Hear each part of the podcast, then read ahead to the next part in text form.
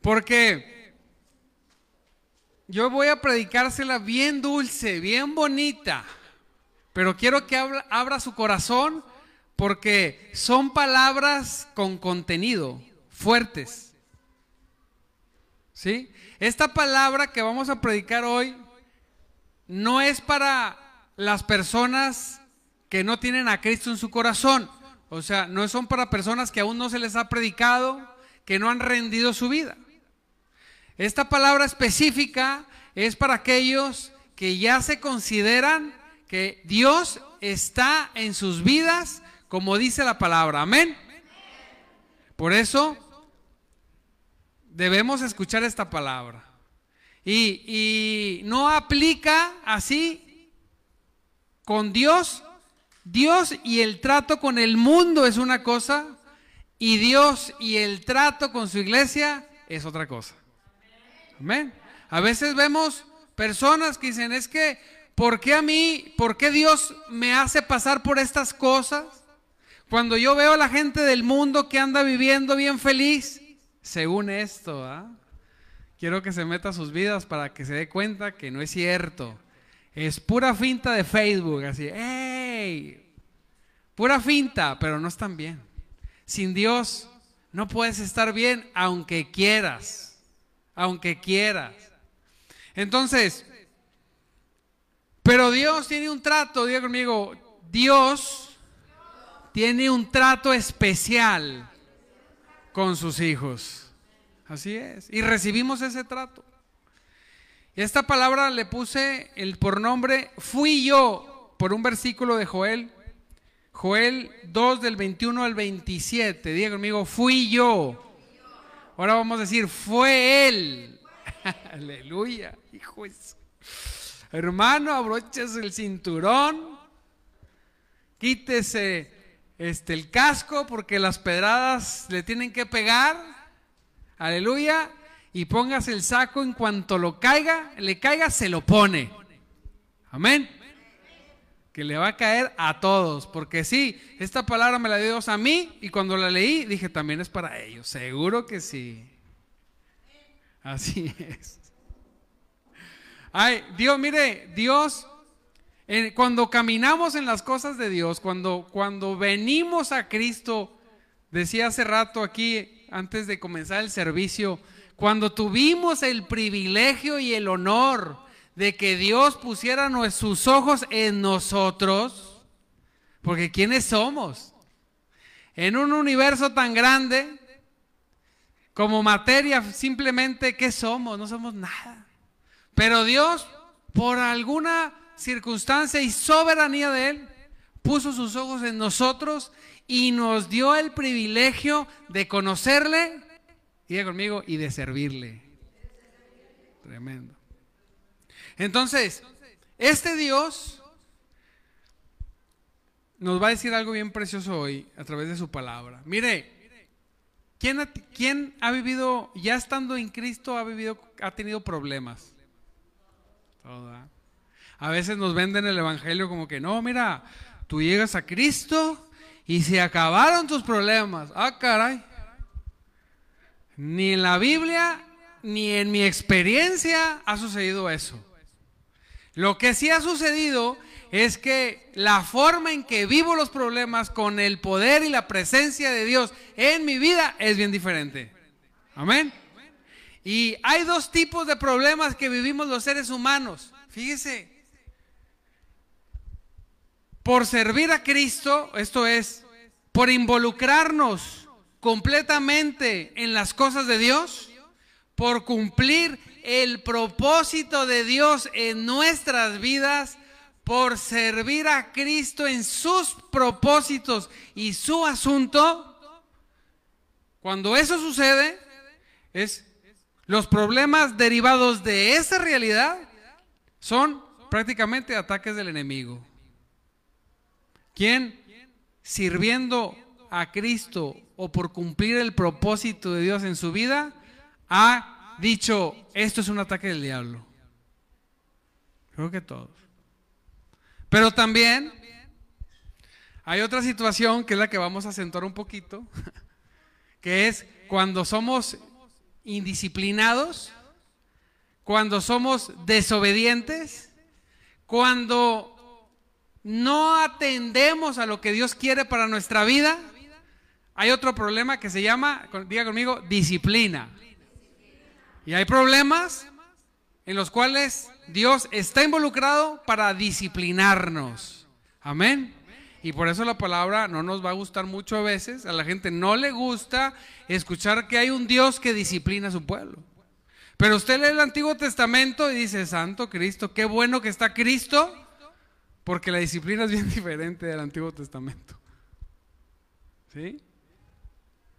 ¿Quién de los que estamos aquí puede decir, yo he sido disciplinado alguna vez por Dios? Dice la palabra que el que no es disciplinado por Dios no es hijo de Dios, sino bastardo. Así dice, tremendo. Y dije, ay no, Señor, sí, regáñame lo que quieras. Sí, yo no quiero ser esa palabra tan fea que se suena fea, bastardo. Tremendo.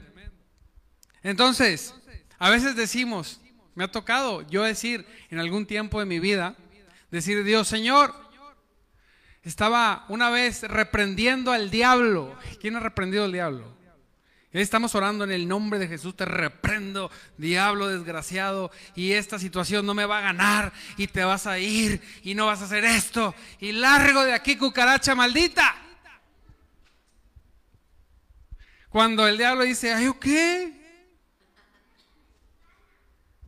Y Dios se presenta y dice, como dice aquí, dice, dice Joel 2, 2.25. El Señor dice, el Señor dice, les devoraré, les devolveré lo que perdieron a causa del pulgón, el saltamontes, la langosta y la oruga. Fui, diga conmigo, fui yo quien envió ese gran ejército destructor en contra de ustedes. Santo Dios. Señores, ¿por qué? Dijo el Señor, fui yo, apúntale ahí, hijito.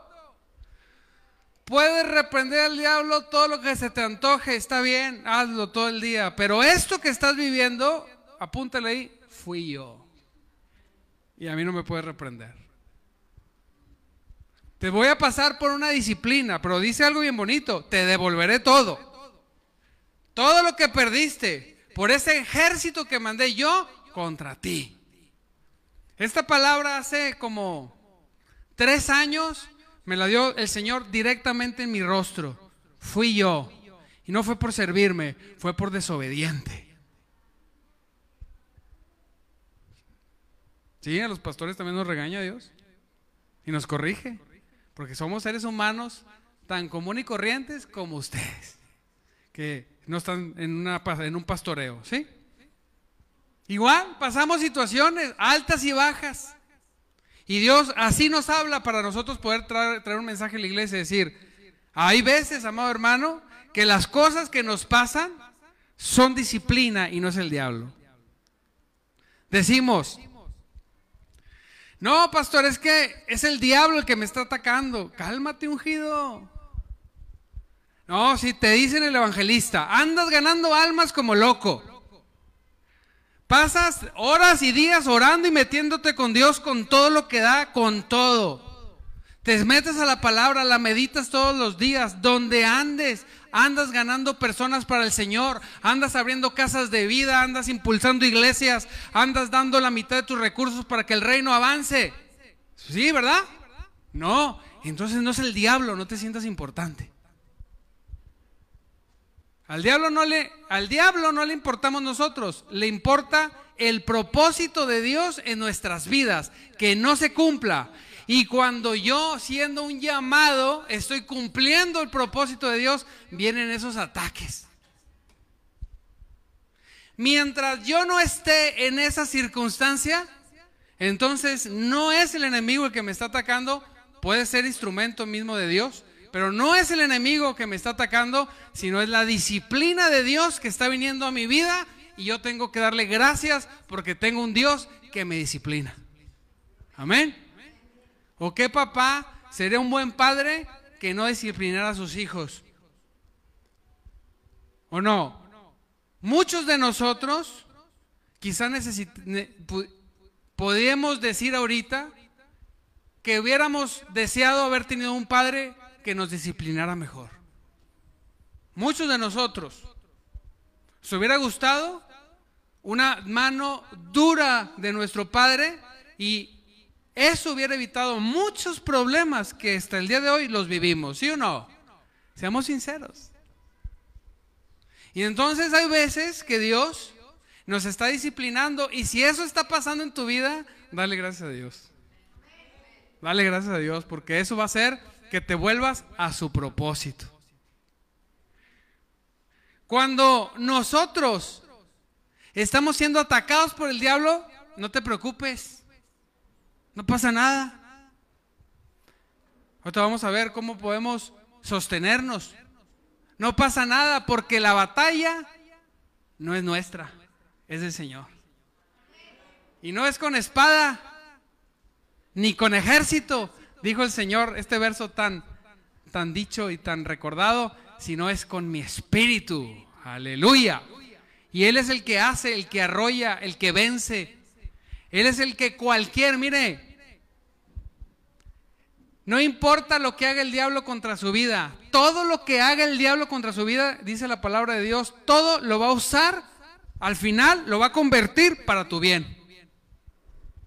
Amén. Así es. Todo ataque te va a llevar a rendición, arrepentimiento, si tú quieres, a buscar de Dios, a seguir obrando, a seguir insistiendo. Y Dios siempre Diego amigo, siempre te va a librar de todo ataque. Hay una palabra que dice que aunque el enemigo venga como un río arrollador con fuerza, el Señor levantará bandera. Amén. Diga conmigo, a mi casa no llegará.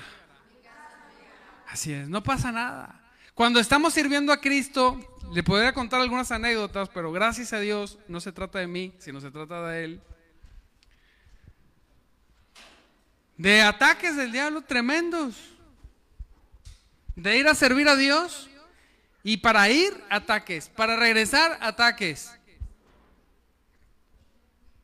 No los conocen porque no se los contamos, pero y después con ataques de ida, con ataques de vuelta, ver a un Dios glorificarse.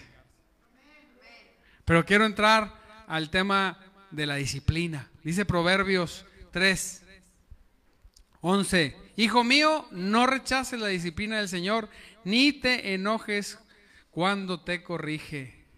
¿El Señor corrige? ¿El Señor disciplina? Así es. Y lo hace por bueno.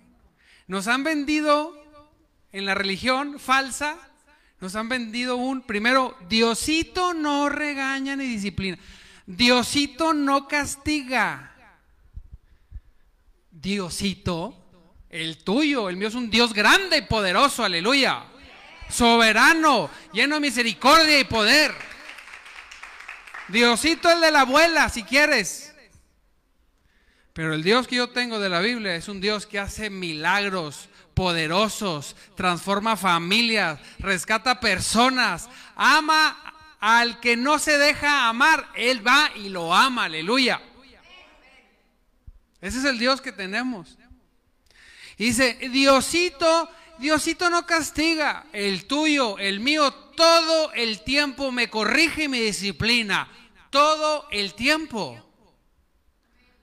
Porque Dios quiere hacerme y llevarme a estar hasta un punto. Tenemos, cuando, cuando decimos, Dios a mí no me disciplina, ah, caray. Ah, no, aguas. Mira lo que dice Hebreos. Dice Hebreos 12:6. Pues el Señor disciplina a los que ama. ¿A quién? Pastor, es que Dios me ama. Por eso Él no me disciplina. Ah, caray. ¿Qué Biblia tienes? ¿De dónde sacaste esa versión para no comprarla nunca? Pues el Señor disciplina a quién? Aleluya. Y nos disciplina, preciosos hermanos, porque nosotros los seres humanos, aleluya, somos a veces, se lo voy a decir bien suavecito, bien suavecito, somos bien tercos. Dile al lado, no seas terco.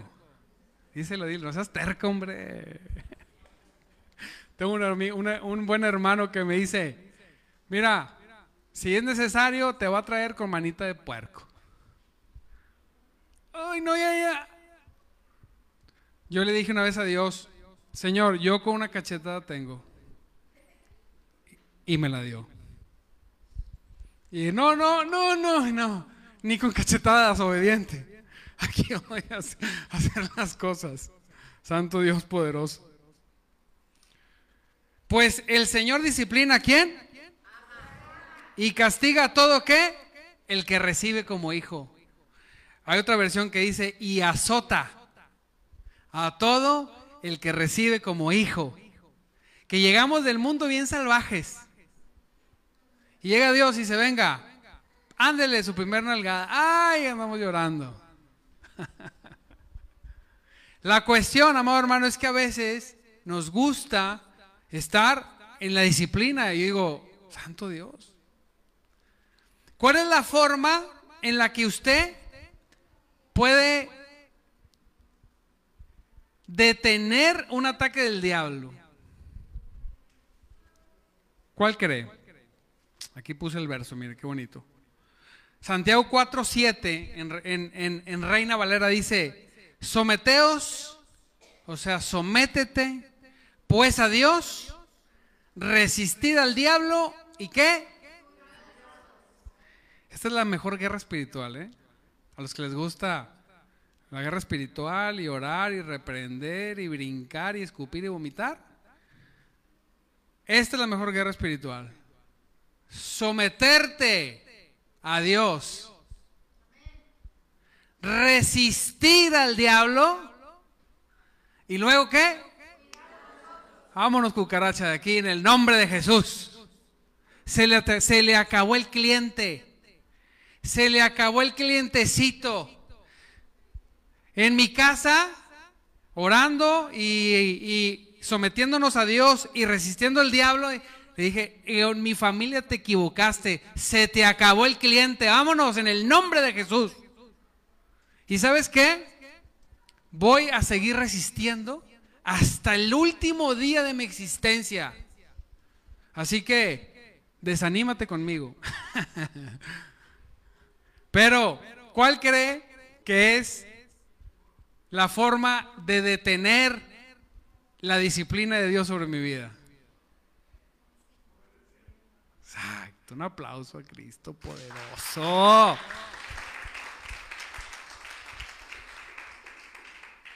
En cuanto obedezco, es que necesitamos, necesitamos recibir esto en nuestro corazón.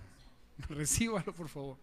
En cuanto obedezco a lo que Él quiere para mí, la disciplina de Dios se detiene. Y comienza lo que dice Joel, diciendo, les voy a restituir todo, diga conmigo, todo. Así es, lo que yo permití que el enemigo te quitara. Hay cosas, hay cosas tremendas en la vida de las personas donde no se dan cuenta todo lo que el enemigo ya les quitó por orden de Dios. ¿Cómo? Sí. Dios es el que hace y hizo el destructor. Y Él usa sus instrumentos como Él quiere. Cuando es para disciplinarme, Él va a permitir cosas. Nada más que la disciplina de Dios siempre siempre, siempre, siempre te va a edificar. Y el ataque del diablo siempre va a buscar destruirte. La disciplina de Dios nunca te va a destruir. Nunca. Dice la palabra en partes donde ya dice Dios, cuando nos entercamos, llega un punto donde Dios dice la palabra de Dios, nos entregó a nuestros deseos y a nuestras pasiones. Ah, ¿te gusta el lodo? Ándale, atáscate, que hay mugrero, déjate caer, te suelta. Hasta que llegues a estar como el hijo pródigo, que comía de las algarrobas de los cerdos. No, no comía, se le antojaba la comida de los cerdos. ¿A quién se le ha antojado la comida de los cerdos aquí? ¡Guácala! Es como si vas a darle a tu perro de comer y dices, ay, qué rica croqueta, no, hazte para allá una. Dios es capaz de llevarnos a esa disciplina, pero dice la palabra de Dios que el hijo pródigo dijo, paz, entró en sí y dijo, ¿qué hago aquí? Teniendo yo a un padre rico, voy a ir a mi padre ya no como hijo, voy a ir como uno de sus jornaleros. Sus jornaleros, los trabajadores, los que lo que nadie quisiera hacer, tienen comida todos los días en casa de mi padre. Y yo que soy su hijo, estoy saboreándome la comida de los cerdos. A veces Dios permite que lleguemos a eso para que pase lo que pasó con el hijo pródigo. ¿Qué pasó? Regresó. ¿En qué área de tu vida tienes que regresar a Dios?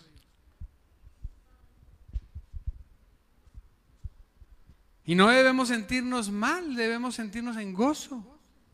Y Dios, como si dijera, fíjese, vemos la historia de Jonás.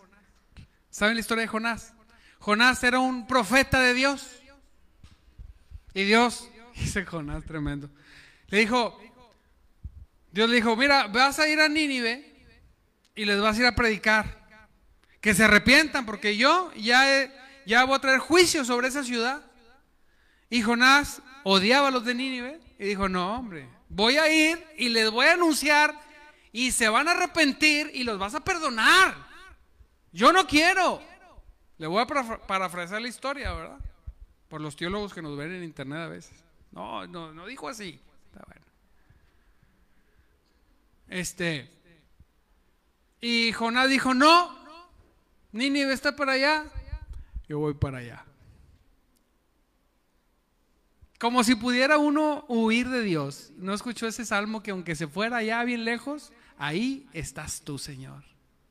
Allá, en las alturas, ahí estás tú. En las profundidades, ahí estás tú. Y, y Jonás dijo, me voy. Y Dios dijo, está bueno, ¿a dónde? Y se subió un barco y se vino una tormenta. Y se dieron cuenta que, Dios la traía contra Jonás. Y lo agarraron y lo echaron al agua. vámonos de aquí. En cuanto tocó el agua, se calmó la tempestad. Y yo creo que Jonás dijo, bueno, aquí de muertito. Y vino una ballena, lo metió en su boca y se sumergió durante tres días. A veces la disciplina de Dios te mete en una oscuridad y luego de su disciplina empieza a apretar.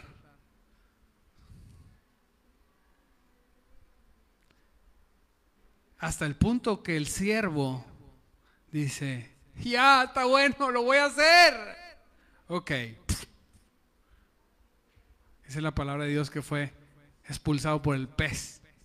Y que fue e hizo.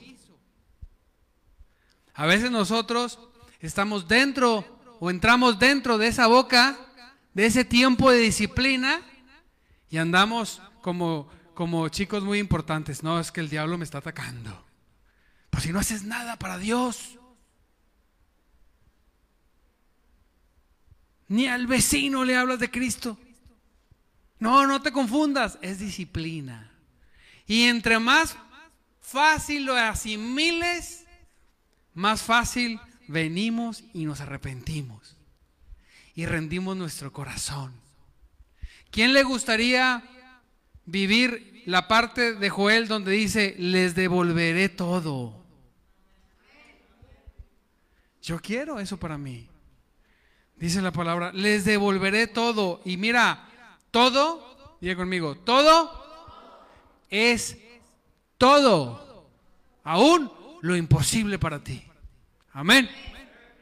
Dice la palabra, volverán a tener toda la comida que deseen y alabarán al Señor su Dios que hace esos milagros para ustedes. Nunca más mi pueblo, nunca más mi pueblo será avergonzado. A veces como cristianos me duele en mi corazón ver hermanos en Cristo viviendo en derrota. Derrotados. Libres de espíritu pero esclavos de cuerpo. Desobedientes a todos los designios de Dios esclavizados por el pecado. Cuando el Señor dijo, te ha hecho libre, mi espíritu te ha hecho libre, eres libre de recibir toda bendición desde los cielos. Aleluya. De vivir, de vivir en victoria. Vivir en victoria, ser cristianos victoriosos, no religiosos, horrorosos, religiosos, reprendemos todo espíritu religioso en el nombre de Jesucristo. Personas que se fijan en el externo. Me pasa mucho en las redes. Ay, quítese, la gorra. A las 5 de la mañana ni te despiertas tú para ponerme eso. No, mira lo que estamos haciendo, olvídate la gorra, religioso, cabezón, fariseo, horroroso. No ganan ni una alma para Cristo, pero quítese la gorra. Cristo no es eso. Cristo es vida, es espíritu, es poder, aleluya. El reino de Dios no consiste con palabras, sino con poder. Que cuando vayas y predicas el Evangelio, veas el poder descender. Las personas ser tocadas, transformadas, llenas, aleluya, bendecidas. ¿Es lo que quiere Cristo para ti? Y solamente, mire, parece esta fórmula, pero no es una fórmula. No lo puse. Aquí. Segunda de Crónicas 7, del 13 al 14, todos lo conocemos. Dice, puede ser que a veces yo cierre los cielos para que no llueva o mande para que no llueva o mande langostas para que devore las cosechas o envíe las plagas entre ustedes. Dice, hay veces que yo lo voy a hacer. Que no haya lluvia. Ah, qué raro, ¿le suena, algo conocido? ¿Quién sabe? Parece ser. Que mande langostas, plagas. Que mande plagas, pestes. Hay veces que yo lo voy a hacer, dice Dios. Pero si mi pueblo, que lleva mi nombre, se humilla y ora. ¿Quién quiere seguir en la disciplina? Ah, sí, todos quieren seguir en disciplina. Ay, el Dios le hizo la finta a ver si la levantaba. ¿Quién quiere salir de la disciplina de Dios? Le damos gracias a Dios por su disciplina. Gracias, Señor, por tu disciplina. Pero, pero yo ya quiero salir. ¿Y sabe qué? No hay oración que lo saque. No hay espíritu que reprenda. No. Dice, si se humillase mi pueblo, si mi pueblo tiene la capacidad de reconocer con todo su corazón que lo que le está pasando es por cabezón y terco, qué difícil. El orgullo del cristiano nos dice, no, es que yo tengo muchos ataques del diablo. No, mientras que eso pienses, Nunca vas a poder venir a humillarte, a pedirle perdón, a reconocer que la regaste. Punto. Dios no dijo, los mandé a Cristo para que los condenara y los mandara al infierno. ¿Dijo eso? No, dijo, mandé a Cristo para perdonarlos.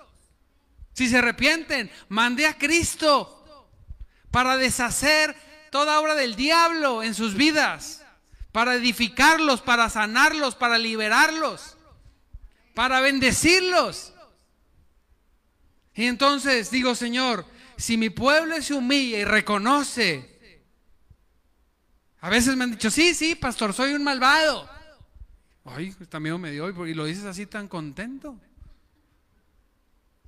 No, no es un juicio, es un, si se humillase mi pueblo.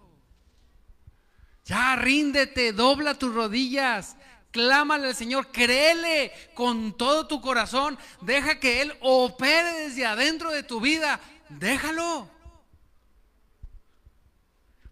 Nunca más les, los avergonzarán, nunca más. Es cierto. Dice, y orara y buscara mi rostro y se apartara de sus conductas perversas. Cuando cuando buscamos a Dios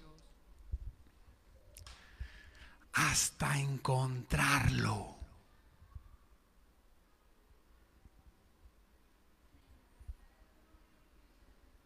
Señor, voy a buscar tu rostro hasta encontrarte. Tu palabra dice que si te busco y te busco de todo corazón, te voy a encontrar. Y te voy a buscar hasta que mi corazón lo haga también y te encuentre, aleluya. Quiero encontrarte, quiero tener esa experiencia. Quiero vivir el poder vibrante en mi vida de Dios. Y no voy a desistir hasta que yo no vea la Biblia teniendo efectos poderosos en mi vida.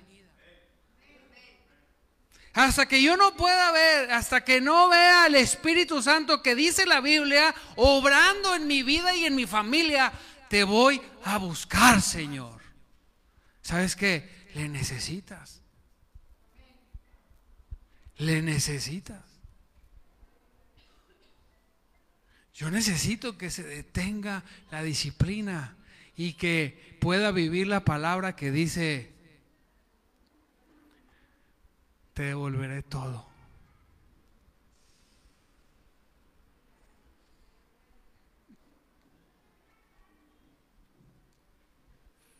Y se volvieran y se apartaran de su conducta perversa contraria a Dios. La peor, eh, mire, una de las peores cosas que nos puede pasar es decir, no tengo tiempo para Dios. O estás sin disciplina o agárrate bien duro porque viene como tormenta para demostrarte que sí tienes tiempo para Dios. Conozco personas que un día, así era, perdieron su trabajo. Y vinieron a los pies de Cristo llorando. Y Dios les dijo claramente, ya tienes tiempo. Es que el diablo me atacó, me atacó. No, no es el diablo. Es Dios que al final te dará otro trabajo para bendecirte. Más sucederá aquí psicológicamente que todo, nunca te va a faltar nada. Pero qué necesidad de pasar por eso. Dice, busca a Dios. Dice, aléjate de esa conducta perversa. No tengo tiempo, pastor. Uy, es como una piedra en el riñón. Sí tienes tiempo. Claro que tienes. Mejor di, no me interesa Dios. Me vale un cacahuate. Soy cuasi mundano. Soy de los pedigueños que nada más piden, piden, piden, piden, piden. Está bien, se vale aceptarlo, pero no digas, no tengo tiempo. Porque si te aseguro que esas dos horas que, que le pudieras dedicar a Dios te dijeran, al final de dos horas te vamos a dar un cheque de tres mil pesos. todos los días, te aseguro que tuvieras tiempo. Le ponemos otras cuatro más, señor, si quiere, por unos cinco más. No, diga conmigo, sí tengo tiempo. Y si nos alojamos, alejamos de esas conductas perversas y oímos, y dice, yo oiré desde los cielos. Apláudele a Cristo por eso. Aleluya. ¿Perdonaré sus pecados? ¿Los condenaré? No. ¿Qué dice?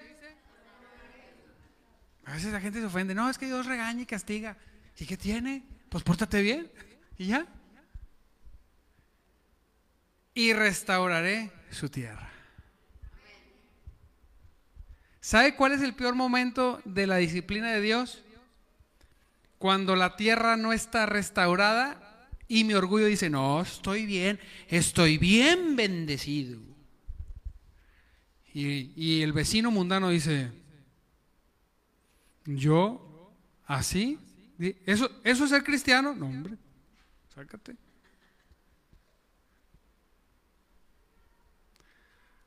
Hay gente del mundo me ha dicho, para ser como esas personas que dicen que tienen a Cristo, como las vidas que tienen, ni loco. Y yo, ¿cómo le explico a la persona? Bueno, es que hay hermanitos, no te digo. No los veas, no los consideres, pon tus ojos en Cristo, no. ¿Por qué decimos pon tus ojos en Cristo solamente? ¿Por qué? Porque no damos testimonio.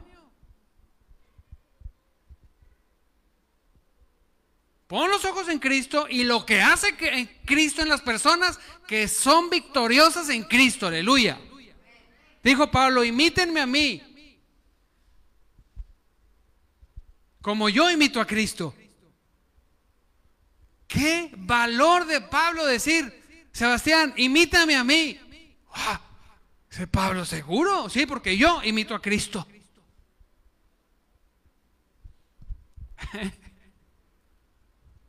que el mundo puede decir de sus hijos, de los hijos de Dios. Yo no creo en lo que cree esta persona, pero hasta me dan ganas de decir aleluya cuando lo veo. Está tan bendecido. Ya viste su familia, ya viste sus hijos, ya viste sus finanzas, ya viste su corazón, ya viste su persona. Santo Dios. Dios quiere eso para ti. ¿Quién cree eso? Y dice la palabra, entonces, alégrate, alégrense habitantes de Jerusalén, alégrense en el Señor su Dios, pues la lluvia que Él envía demuestra su fidelidad. Ay Señor, tanto que nos falta en Monterrey. Volverán las lluvias de otoño así como las de primavera. El grano volverá a amontonarse en los campos de trillar y los lagares desbordarán de vino nuevo y aceite de oliva. Dicen los borrachos, aleluya, el vino. Pero antes no había agua embotellada, tomaban vino. El Señor, el Señor dice, les devolveré lo que perdieron a causa del pulgón, saltón, la langosta y la oruga. Volverán a tener toda la comida que deseen y alabarán al Señor su Dios que hace esos milagros entre ustedes. Nunca más mi pueblo será avergonzado. Entonces sabrán que yo estoy en medio de mi pueblo de Israel. ¿Cómo lo sabrán? Cuando vivan en derrota. Cuando vivan en victoria. Que yo soy el Señor su Dios y que no hay otro. Nunca más mi pueblo, una vez más lo dice, será avergonzado. Apláudele a Cristo porque Él es bueno. Póngase de pie. Vamos a ponernos de pie. Karencita, ¿me ayudas, por favor? Entonces, vamos a orar para terminar el servicio. Si alguien tuviese prisa, y dijera yo ya me ves mucho tiempo en la iglesia y que, o sea, tengo muchas cosas que hacer, calladito puede salir sin problema, vamos a orar un ratito aquí, no hay problema, no diremos nada de ustedes, se los apuntos. Aquí traigo unos reconocimientos, no reconocimientos, unos del bautizo para entregar, terminar de entregarlos. Pero antes vamos a orar. Para que el Dios de la misericordia, diga conmigo, el Dios de la misericordia nos ayude a arrepentirnos, a pedirle perdón a Dios, a dejar que, la, que en vez de solamente la disciplina, también podamos tener su bendición. Su bendición en modo de victoria, no en modo de disciplina. Y es tan sencillo. Vamos a cortar la red.